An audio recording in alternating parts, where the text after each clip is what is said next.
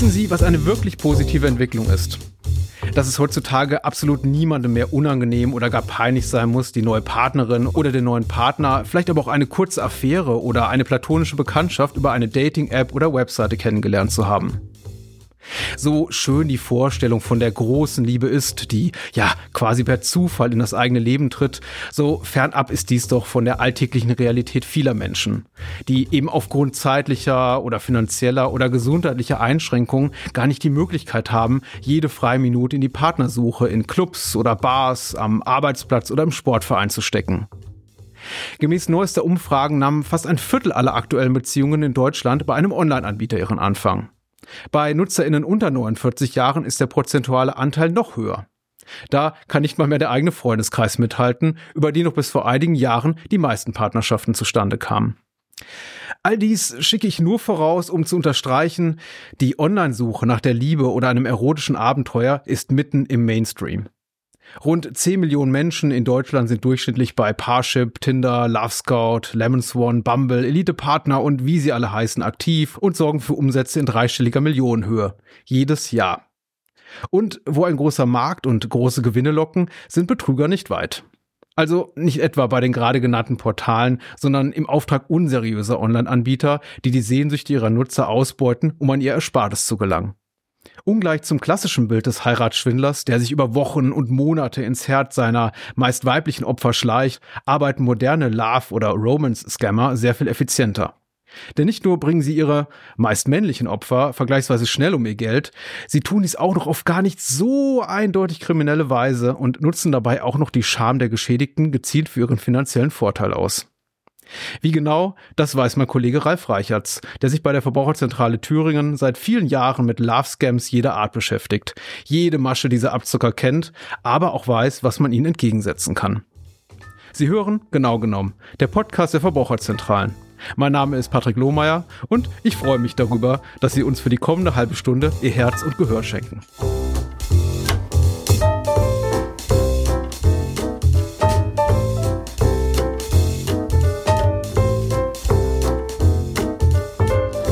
Ich spreche heute mit Ralf Reichert zu der Verbraucherzentrale Thüringen über Abzocke durch Datingportale. Hallo Ralf. Hallo Patrick. Schöne Grüße aus Erfurt. Schöne Grüße aus Berlin nach Erfurt. Dankeschön. Ich würde mich freuen, wenn du zwei, drei Worte dazu verlierst, was du bei der Verbraucherzentrale Thüringen im schönen Erfurt machst.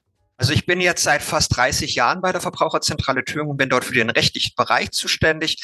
Das heißt, ich muss dafür sorgen, dass unsere Leute draußen äh, immer so auf dem aktuellen Stand sind, was so die Gerichtsentscheidungen angeht etc. Und da landen natürlich dann auch viele Fragen aus den Beratungsstellen bei mir. Und dann ist es halt auch mein Job, dafür zu gucken, was kann man dann da tun, Pressemitteilungen rausgeben, Warnungen rausgeben etc.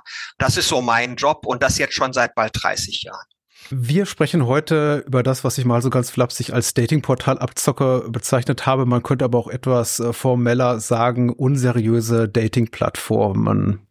Ähm, vielleicht sollten wir erstmal mit einer Antwort auf die Frage beginnen, was denn im Zusammenhang mit Dating-Webseiten und Verbraucherschutz als unseriös bezeichnet werden kann. Denn jetzt nur, weil ich vielleicht nach Monaten oder Jahren noch nicht die vermeintliche Partnerin oder den Partner fürs Leben gefunden habe, ist so ein Anbieter in Liebes- und Kontaktdingen ja nicht unbedingt unseriös. Also was meinen wir, wenn wir hier in dem Kontext, in dem wir uns befinden, über unseriös sprechen? Also unseriöse Datingportale und so weiter, die wir hier haben, da geht es einfach darum, wie wird eigentlich der Kontakt mit den Verbrauchern getroffen oder wie versucht man mit den Leuten in Kontakt zu kommen. Und da geht es dann in der Regel nicht gerade sehr seriös zu. Es gibt natürlich auch, wie du sagst, äh, seriöse Datingportale. Da gehe ich auf die Internetseite, sehe, was auf mich zukommt. Mir werden die Rechte erläutert, die ich habe, etc. Melde mich dort an und dann kann ich entweder mit Leuten chatten oder so und dort auf der Seite ganz bewusst kennenlernen. Oder aber ich gehe vielleicht auch zu Organisationen, wo ich dann, was weiß ich, Partnervermittlungsverträge von mir aus abschließe. Also das sind dann so Sachen, die sind seriöse Sachen, wo ich auch im Zweifel dann auch von mir aus darauf zugehe, weil ich vielleicht auf anderen Wegen, was auf Verbraucherzentralen eigentlich eher dem Verbraucher raten, vielleicht erstmal einen anderen Weg zu probieren als solche Wege da mache. Aber hier geht es einfach drum, weil die natürlich wissen, dass ihre Seiten, wo die Leute also ähm, hingehen würden, man die nicht halten kann. Die würden dann, wenn sie dort waren, wenn man es halt seriös machen würde, ganz, ganz schnell auch wieder abspringen, weil sie merken, oh je, das ist halt doch nicht so das, was ich mir darunter vorgestellt habe. Hier kriege ich nicht das, was ich eigentlich gerne gewollt habe oder was man mir versprochen hat, indem ich halt was, was ich mal gechattet habe und irgendwo hingebracht wurde. Aber ich denke, da gehen wir noch in die Tiefe ein, wie das dann läuft, ganz konkret. Ich kann mir vorstellen, deswegen stelle ich mal mit aller gebotenen Vorsicht die folgende Frage, weil da geht es auch immer so ein bisschen in Sachen Kaffeesatzleserei rein, Psychologisieren und so weiter. Aber du bist eben auch mit solchen Menschen, die Opfer von sogenannten Romance-Scams werden, auch in deiner Arbeit fast täglich konfrontiert. Kann man da sowas wie ein ja, Opfertypus nachzeichnen? Also wer sind so die typischen Fälle von Menschen, die zu dir kommen und sagen, mir ist da gerade was ganz Unangenehmes mit einer vermeintlichen Dating- oder ähm, Sextreffplattform Plattform passiert.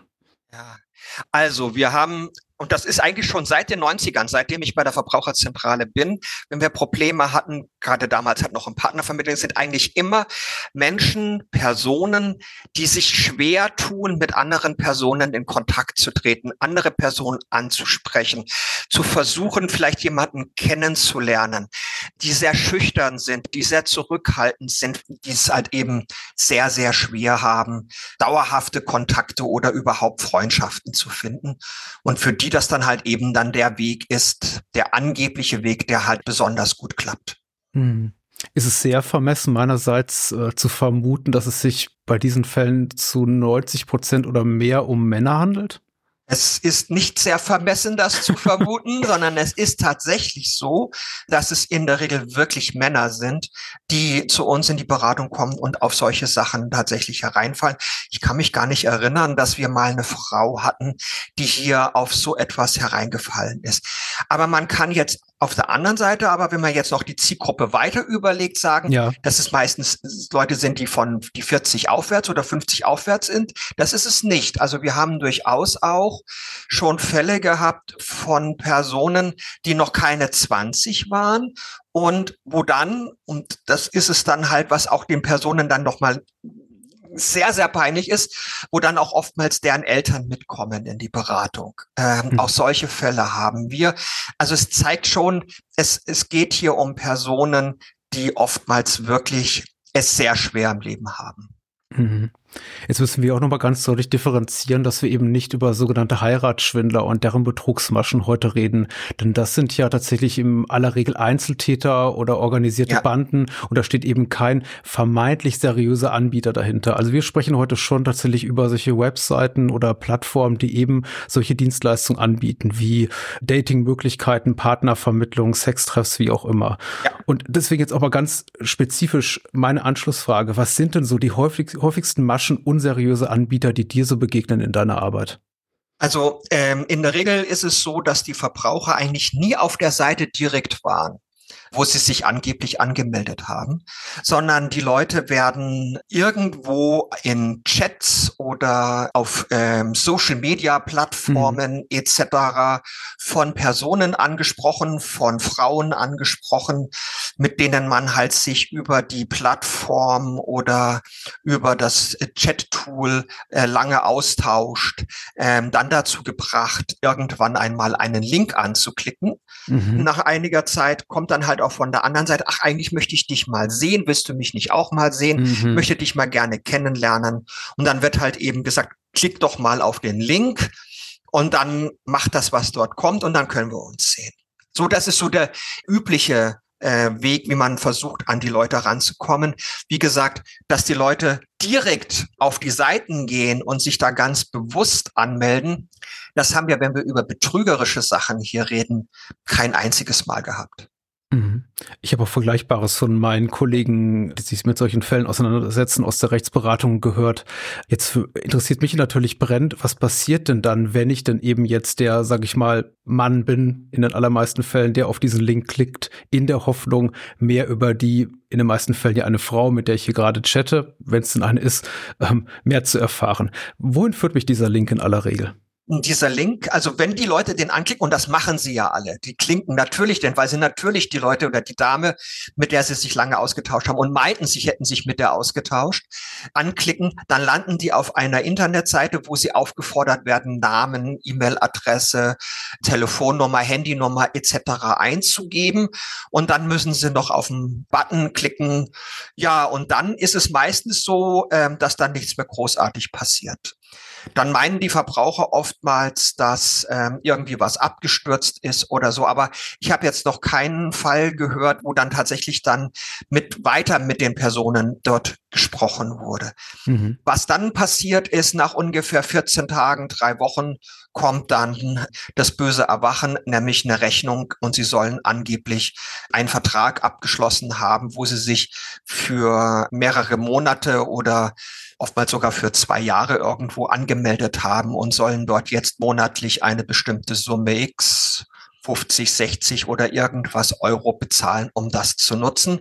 Und die Verbraucher sagen, ich habe mich aber nirgendwo angemeldet, wo ich jetzt irgendwie was kostenpflichtiges abgeschlossen hatte. Kann ich mich beim besten Willen nicht dran erinnern, sowas gemacht zu haben. Mhm. Und das Dilemma ist, also die Leute waren ja auf einer Seite, die sie angeklickt haben mit dem Link, wo wirklich nur die einfachen Sachen nachgefragt wurden. Ja. Jetzt bekommen sie eine Rechnung zugeschickt, wo es auch eine tatsächlich eine Domain drauf ist, wo auch tatsächlich dieses Unternehmen eine Internetseite hat. Und wenn man jetzt diese Domain von Hand eingibt, landet man auf einer sauber gestalteten Seite, die wirklich top ausschaut, wo wirklich die Gesetze allesamt eingehalten sind. Und wenn man sich das so anguckt, sagt, ja, wo ist jetzt eigentlich das Problem? Äh, wie konntest du nur nicht mitbekommen, dass du dich hier angemeldet hast und jetzt hier ein Abo eingegangen bist?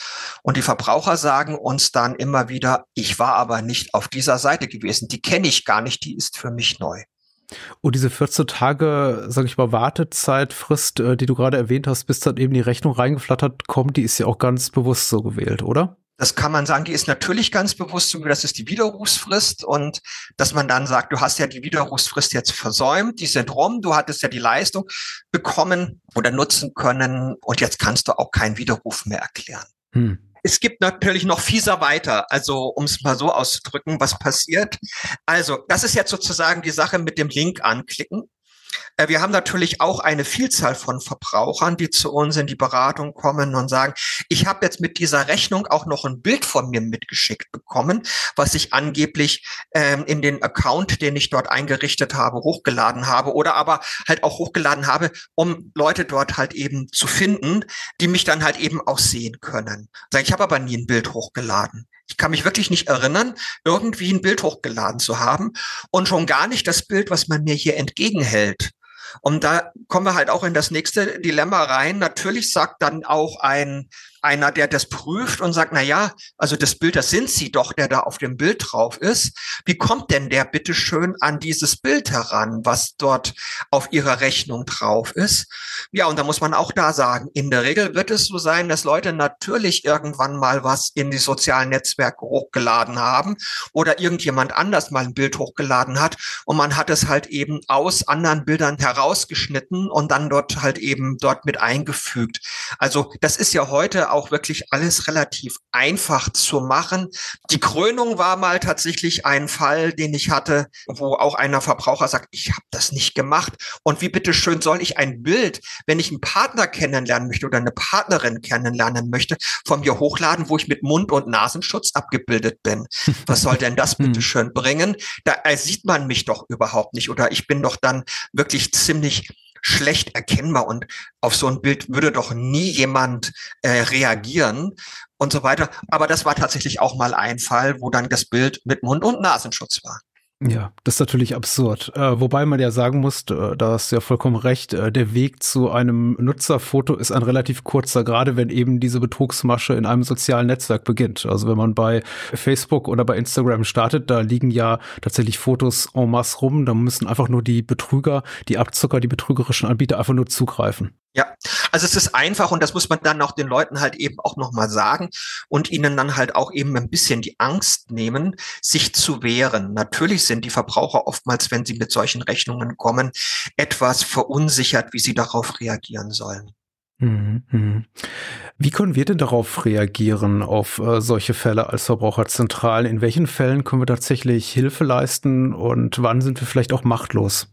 Also in den meisten Fällen, die wir so haben, kann man durchaus den Verbrauchern guten Rat geben, sich dagegen zu wehren. Also das erste natürlich, so mancher Anbieter geht auch tatsächlich mal hin und tut einen Mahnbescheid verschicken, um die Summe, mhm. für die er haben will, oder geht auch tatsächlich mal vor Gericht. Hatten wir selber auch schon Verbraucher hier in Thüringen, wo vor Gericht gegangen ist und der Verbraucher sich aber auch gewehrt hat und im Ergebnis den Prozess gewonnen hat gegen diesen Unternehmer oder gegen dieses Unternehmen. Warum hat er denn den Prozess gewonnen? Meistens ist es nämlich so, dass die Unternehmen, also diese, diese Portalbetreiber, ja, sagen hier, du hast bei uns hast du dich angemeldet. Ähm, wir haben von dir eine IP-Adresse gespeichert, mhm. die du hattest zu der Zeitpunkt, als du dich bei uns angemeldet hattest. Ja, aber IP-Adresse gespeichert, bitteschön, ohne eine Zuordnung zum Internetanschluss. Was soll denn das, bitteschön? Also bringt gar nichts. Ähm, bitteschön, dann muss auch schon irgendwie durch den Internetprovider durch den Anbieter auch geguckt werden, welchem Anschluss war denn zu der Zeit tatsächlich diese IP-Adresse zugewiesen. Das fehlt zum Beispiel. Deswegen ist diese Aussage eigentlich nutzlos und wertlos für den Unternehmer. Das Zweite ist, in Verfahren selbst im Gericht sind sie dann hingegangen und haben dann ein leeres Formular vorgelegt, das der Verbraucher ausgefüllt haben soll. Das ist aber auch schön. Also ein leeres Formular, also kein Scan von dem, was der Verbraucher angeblich ausgefüllt hat, wo man sagt, das ist das, was du dort eingetragen hattest, sondern ein leeres Formular. Das ist definitiv auch völlig wertlos und völlig unbrauchbar. Aber in dem Verfahren, was ich jetzt vor, vor Augen hatten, wo wir auch als Verbraucherzentrale dabei waren, hatten die tatsächlich nicht mehr an Beweismitteln vorgelegt. Und demgemäß hatte dann auch zum Schluss der Verbraucher dann noch den Prozess gewonnen, weil einfach der Unternehmer ist verpflichtet nachzuweisen, dass er mit einem einen Vertrag geschlossen hat. Und er konnte es einfach nicht. Und deswegen, man versucht seitens der Unternehmer oder dieser Unternehmer eine riesen Druckkulisse aufzubauen, mhm. indem man sagt, wir schicken mal einen Bescheid, ist alles schon vorbereitet, äh, wir haben das alles von dir dokumentiert, etc. Und wenn man aber dann mal dahinter guckt, und sagt, was, was denn nun? Du bist doch nachweispflichtig, kommt relativ wenig bis gar nichts. Und daraus kann man eigentlich auch entnehmen oder so vermuten, dass es dann auch darauf denen ankommt, die Leute, die halt eben besonders groß streitsüchtig sind, also von Verbrauchern, die sich wehren, dass man das dann vielleicht abhakt und sagt, ich gehe hier nicht weiter und man spekuliert auf diejenigen, die sich halt eben massiv unter Druck setzen lassen, dass die dann schon bezahlen werden. Ja, das glaube ich nämlich auch. Ich meine, wir sind ja jetzt hier wirklich in einem Geschäftsfeld, möchte ich mal sagen, wo man, glaube ich, einfach auch ein bisschen dünnhäutig ist. Ich habe hab vorhin schon vom Geschäft mit der Liebe gesprochen und ich glaube, da sind eben viele Menschen sehr, sehr emotional dicht dran. Das heißt eben auch sehr, sehr schnell mit Scham belegt. Das ist einfach auch peinlich. Man geht eben auch ungern zu einer Verbraucherzentrale, ähm, geschweige denn irgendwie äh, Freunden oder Familienkreis und sagt, hier, mir ist da was ganz Blödes passiert, weil es ist natürlich auch immer, immer so ein bisschen peinlich. Ist das ein Problem? Äh, für euch bei der Bekämpfung solcher Anbieter? Ja, also natürlich, weil es ist tatsächlich wirklich vielen Verbrauchern peinlich. Ähm, auch die Verbraucher, die zu uns kommen, sagen, bleibt das auch schön brav bitte unter uns, mhm. wo es dann auch für uns manchmal durchaus schwierig werden kann, mit Namensnennung Anbieter zu nennen wenn man vielleicht äh, keine Unterlagen hat oder Zeugen hat, die dann, wenn wir halt eben eine gerichtliche, also äußerungsrechtliche Auseinandersetzung haben mhm. äh, mit dem Anbieter, wo es uns dann schwerfällt, dann noch die Sachen zu beweisen, weil natürlich oftmals die Verbraucher sagen, nein, also für Gericht, ich wollte euch informieren, ich wollte wissen, was ich tun kann, aber für ein Verfahren, wenn was passiert, möchte ich, da möchte ich bitte nicht mit involviert sein. Und oftmals haben wir halt auch die Situation, dass wir selber schon, also unsere Beraterinnen und Berater schon einschätzen, nee, den kann ich jetzt wirklich nicht fragen. Also den kann ich jetzt nicht für Presse jetzt zum Beispiel, wenn man eine Warnung rausgibt, wo dann auch von der Presse kommt, habt ihr denn einen Fall für uns, einen betroffenen Verbraucher für uns, den wir auch mal interviewen könnten, wo man sagen, nein, den können wir jetzt beim besten Willen nicht nehmen. Wir haben ja auch eine Schutz Schutzfunktion oder wir müssen natürlich auch die Verbraucher, zu, die zu uns kommen, schützen vor solchen Situationen, dass sie nicht sich an den Pranger möglicherweise dann auch noch gestellt vorkommen. So, wir müssen dann schon sehr genau achten. Und das sind wirklich dann, was übrig bleibt an Verbrauchern, die man dann halt für so eine Meldung oder sowas, ist dann praktisch nicht mehr sehr, sehr viel. Das ist natürlich für uns ein Dilemma, aber dann muss man halt eben anders an die Sache rangehen. Und da müssen wir halt eben gucken, ob man die, da nicht vielleicht auch ein Verfahren gegen die führen kann, weil sie irgendwelche allgemeinen Geschäftsbedingungen oder aber auch Widerrufsbelehrungen oder Informationen die Regeln nicht für einhalten. Und so, und dann guckt man, ob man auf diese Art und Weise vielleicht was erreichen kann für die Verbraucher. Es wäre wirklich sehr schlimm, wenn man eine Pressemitteilung rausgibt mit Namensnennung und zum Schluss kommt eine Gerichtsentscheidung und sagt, äh, das hättet ihr aber so nicht machen dürfen. Und dann gehen die an die Presse und sagen, wir haben gegen die Verbraucherzentrale gewonnen, wir halten uns an die Gesetze. Das darf natürlich auch nicht passieren. Mhm, okay, also so fehlerhafte AGBs oder Datenschutzbestimmungen, das wäre ein möglicher juristischer Angriffspunkt, aber ich muss dich auch mal, und das ist jetzt wahrscheinlich für dich aus äh, einer rein juristischen Perspektive sehr reichlich naive Frage, die ich dir stellen muss. Ich habe mit einer Kollegin mal so beispielhaft ein, zwei solche Anbieter angeguckt und deren Angebot mal beäugt, verbunden eben mit der Frage, steht überhaupt hinter dieser Bezahlschranke ein echtes Angebot? Heißt das, dass wenn ich mich dort einlogge und jetzt diese 50 Euro im Monat bezahle, steht da wirklich ein Angebot? Angebot an Single-Frauen und Single-Männern, die auf der Suche sind nach der großen Liebe. Und ich konnte mir für mich die Frage relativ eindeutig, zumindest nach meinem durch auch einige Erfahrungen geprägten Bauchgefühl mit Nein beantworten. Also, Reicht das als juristischer Angriffspunkt, um zu sagen, ihr habt doch gar kein echtes Angebot? Also wenn wir jetzt tatsächlich so Situationen hatten, das hatten wir früher in anderen Fällen durchaus gehabt. Ich erinnere mich so in den Anfang der 2000er mit den mhm. untergeschobenen Verträgen, Abo-Fallen im Internet etc., als wir die gesamten Widerrufssachen noch nicht hatten oder diesen Anmeldebutton, als wir den noch nicht hatten etc. Da hatten wir ja auch ganz, ganz viele Internetseiten finden. Und wenn man da mal dahinter geguckt hatte, war eigentlich relativ wenig. Es gab ein paar Informationen, aber die waren den Preis nicht wert. Und da gab es dann auch durchaus Gerichtsentscheidungen, die gesagt haben, das Ganze ist jetzt sittenwidrig, weil verstößt gegen die guten Sitten, es ist mhm. Bucher oder sonst irgendwie etwas, was dahinter steckt. Ich muss jetzt zugeben, wir haben uns hier noch keine Seite von diesen Portalen angeguckt, aber ich vermute es einfach auch, dass jetzt das Modell, was dahinter steckt, eigentlich darum geht, die Leute zu den Zahlungen zu bewegen, man vielleicht auch den Vertrag zu beenden und irgendwelche Schadensersatzansprüche zu bezahlen. Aber eigentlich jetzt Partner zu finden, eher weniger äh, das Ziel bei dem Ganzen ist. Die Verbraucher, die zu uns in die Beratung gekommen sind, muss ich halt auch sagen, die waren nie auf der Seite gewesen und haben sich dort eingeloggt und haben dann mal geguckt. Das Problem ist natürlich dann auch, haben sie sich mal eingeloggt, dann sind sie natürlich auch in dem Dilemma zu bestreiten, überhaupt mit denen einen Vertrag geschlossen zu haben, wenn sie sich dann doch mal angemeldet haben. Mhm. Ich vermute genau wie du, dass eigentlich das, was dahinter an Informationen ist, nicht das wert ist, was man dafür bezahlen soll. Es mag durchaus vielleicht das eine oder andere hinter der Bezahlschranke sich befinden. Ob es das allerdings wert ist, habe ich auch meine Zweifel. Erinnert mich auch teilweise an Partnervermittlungsinstituten aus den 90ern, die wir hatten. Oh ja, oh ja. Wenn wir über unseriöse Partnervermittlungsinstitute damals gesprochen haben, wo wir dann durchaus wirklich einen Haufen, also sehr, sehr viele Fälle hatten, wo Verbraucher zu uns kamen. Ich habe das abgeschlossen dort. Die waren bei mir oder ich bin bei denen auch gewesen und wollte das tatsächlich auch nutzen, ähm, musste dann aber feststellen, feststellen, dass die Partnervorschläge, die mir geschickt wurden, entweder die Personen dort gar nicht mehr gelebt haben oder längst wieder verheiratet waren oder längst okay. in einer anderen mhm. Partnerschaft waren und diese ganzen Vorschläge eigentlich für den partnersuchenden Verbraucher völlig wertlos waren interessant ja wirklich auch, dass es in dem geschäftlichen Umfeld anscheinend überhaupt keine, es ist überhaupt keine Notwendigkeit gegeben, dass tatsächlich auch das Angebot, was man anpreist, tatsächlich existiert. Das reicht eigentlich im Grunde für, so wie ich dich verstehe, einen Anbieter in dem Geschäftssegment einfach nur ganz, ganz viele attraktive Fotos, die man vielleicht auch gekauft hat, für ein paar Euro auf die Webseite zu packen und zu sagen, ja, rein theoretisch kannst du alle diese Menschen oder Menschen, die vergleichbar sind, hier treffen. Wohingegen natürlich, wenn es jetzt ein, ein Anbieter wäre, der jetzt, sagen wir mal, online Bücher verkauft, dem könnte man ja juristisch aufs Dach steigen, wenn man dort ein Buch bestellt ja. und sich dann herausstellt, der hat überhaupt kein Lager oder überhaupt keinen Vertrieb, überhaupt keinen Lieferanten. Also der verkauft eigentlich gar nichts, der verkauft nur heiße Luft. Ja, kann man schon. Also man könnte da auch schon an die rangehen, wenn man das nachweisen kann. Man müsste dann tatsächlich aber entsprechend mal die Inhalte prüfen, was uns natürlich dann doch ein bisschen schwer fällt.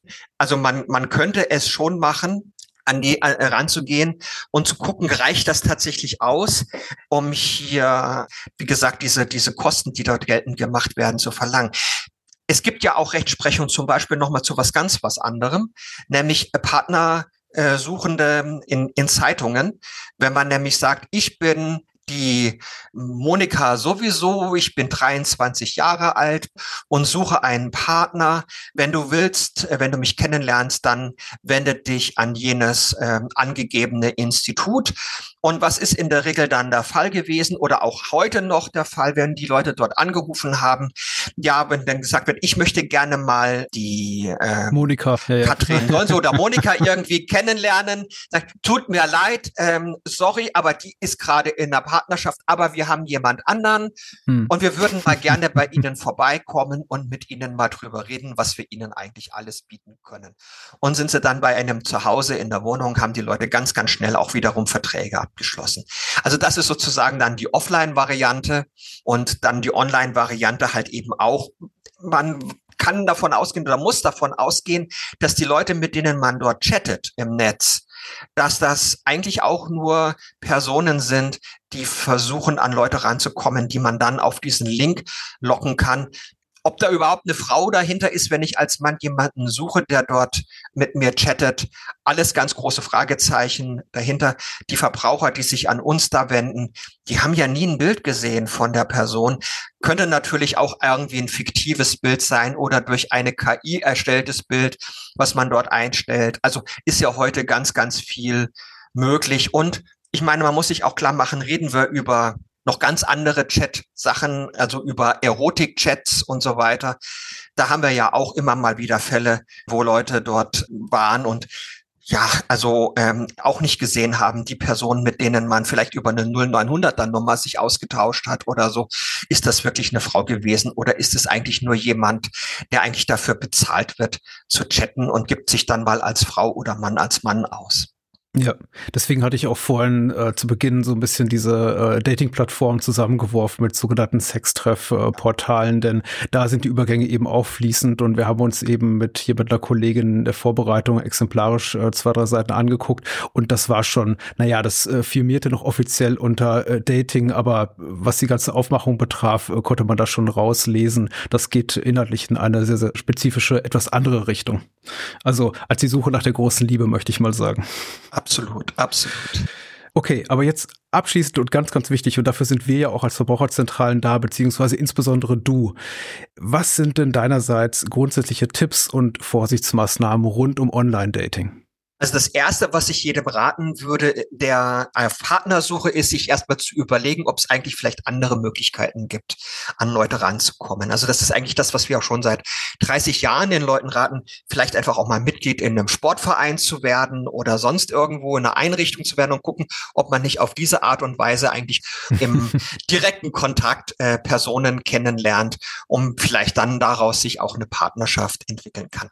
Kann man das nicht, macht man das nicht, dann sollte man, wenn man auf Seiten geht, wirklich genau nachgucken, was unterschreibe ich denn da? Wenn ich über einen Chat komme und ich werde auf einen Link gebeten, mich irgendwo anzumelden, dann sollten wirklich alle Alarmglocken hochgehen, wenn ich dort Namen und Adresse von mir und auch vielleicht eine Telefonnummer, Handynummer eingeben soll. Alle Alarmglocken hochgehen, weil man dann ja oftmals wirklich auf diese Art und Weise dort in, in Verträge hineingelockt wird, ohne eigentlich nicht zu merken, dass man den Vertrag hineingerutscht ja, äh, ja. ist. Also wenn ich jemanden chatten will, dann sage ich, und ich will den kennenlernen, sagen, wo wohnst du? Können wir uns denn nicht mal beim Kaffee oder irgendwo zu einem Kaffee trennen? Kennen? Warum jetzt bitte schön über den Link? Jetzt soll ich mich irgendwo anmelden. Macht für mich irgendwie so gesehen überhaupt keinen Sinn. Und ansonsten bin ich irgendwie mal reingefallen auf so etwas, dann sollte man dran denken, dass man natürlich auch ein Widerrufsrecht hat. Nun versuchen die natürlich öfters zu sagen, na, du hast doch auf dein Widerrufsrecht verzichtet. Da muss man mal gucken, ähm, haben habe ich wirklich als Kunde dort angegeben, dass ich sofort die vollständige Erfüllung der unternehmerischen Leistung haben will. Also hat der Unternehmer wirklich bis zum Ablauf oder wo ich den Widerruf erklärt habe, alle seine Leistungen erbracht. Und bei solchen Chat Portalen hier, wo ich dann mit jemandem chatten will, wo, um jemanden kennenzulernen, ist das definitiv nicht der Fall, weil ich kann ja zwei Jahre drauf und erst nach Ablauf der zwei Jahre, wenn dann der Vertrag zu Ende ist, dann hätte er tatsächlich alle seine vollständige Leistung erbracht. Ähm, deswegen, also muss man auch sagen, also wenn man dort Schreiben bekommt, nein, du kannst nicht widerrufen, weil du hast ja, du hast ja angegeben, du hast auf dein Widerrufsrecht verzichtet, etc., sich davon nicht einschüchtern lassen, sondern dann halt eben auch mit dem einen halt doch vorliegenden Unterlagen, wenn, wenn welche da sind, dann halt auch mal zu kommen, in die Beratungsstelle zu kommen und einfach mal prüfen zu lassen, was ist da eigentlich dran. Und meistens wird man feststellen, bei den Sachen, die die andere Seite behauptet, ist nichts dran. Alles sehr richtig. Und wenn heute einzeln auch äh, gekichert wurde, vor allem meinerseits dann eben auch wirklich nur über die Dreistigkeit mancher unseriösen Anbieter und nicht über das Leid der Opfer, möchte ich doch mal ausdrücklich dazu sagen. Denn bei den Verbraucherzentralen sind solche Fälle eben auch immer willkommen. Die Kolleginnen und Kollegen kümmern sich eben auch mit äh, großem Verständnis und Mitgefühl um solche Themen. Also da bitte keine falsche Scham und gerne hier aufschlagen und sich beraten lassen. Ganz genau, kann ich einfach nur unterstützen. Und da braucht auch keiner wirklich Angst haben, dass das sich irgendwie rumspricht und irgendwelche Familien Angehörigen oder sowas darüber informiert werden. Diese Angst braucht wirklich keiner haben. Das ist einfach unser Selbstverständnis, dass wir haben. Verbraucher, die zu uns in die Beratung kommen, das Gespräch bleibt in den Räumlichkeiten der Verbraucherzentrale. Mir geht es darum, den Leuten, den betroffenen Personen den Mut zu geben, den Rücken zu stärken, sich zu wehren und sich nicht das gefallen zu lassen. Also wir werden jetzt auch nicht dem Verbraucher sagen, wenn wir der Meinung sind, es gibt keine Chance, wobei das hier nicht der Fall ist, werde ich trotzdem und das ist auf den Prozess ankommen, sondern wir gucken uns das an, prüfen das und gehen dann realistisch an die Sache ran. Aber uns, mir geht's wirklich drum, Leute, lasst euch das nicht gefallen, wenn euch sowas passiert, sondern wehrt euch. Genau so ist es. Vielen Dank, Ralf Reichert von der Verbraucherzentrale Thüringen für deine Expertise, deine Zeit und ja, auch dein Mitgefühl, mit dem du diesem Thema begegnest. Ich glaube auch nicht ganz unwichtig. Vielen Dank dafür. Danke nochmal ganz herzlich für die Einladung. Vielen Dank an alle Menschen, die die Produktion dieser Podcast-Reihe ermöglichen. Und natürlich möchte ich mich bei Ihnen für Ihr Interesse an unserem heutigen Thema bedanken. Viele weitere Folgen von Genau genommen können Sie in so gut wie allen Podcatchern und Audio-Apps hören. Wenn Sie uns bereits bei Spotify, Apple Podcasts oder Audible hören und Ihnen unser Format gefällt, bewerten Sie uns doch mit ein paar Sternchen. Oder empfehlen Sie uns weiter. So oder so freue ich mich über Ihren Zuspruch. Weitere Informationen rund um Abzocke jeder Art und Ihre Verbraucherrechte finden Sie unter www.verbraucherzentrale.de. In ein paar Tagen hören wir uns mit einer neuen Podcast-Folge zu einem anderen spannenden Thema wieder. Bis dahin erreichen Sie mich für Feedback und Themenwünsche per E-Mail an podcast.vz-bln.de. Dies war genau genommen der Podcast der Verbraucherzentralen. Mein Name ist Patrick Lohmeier und ich freue mich aufs Wiederhören.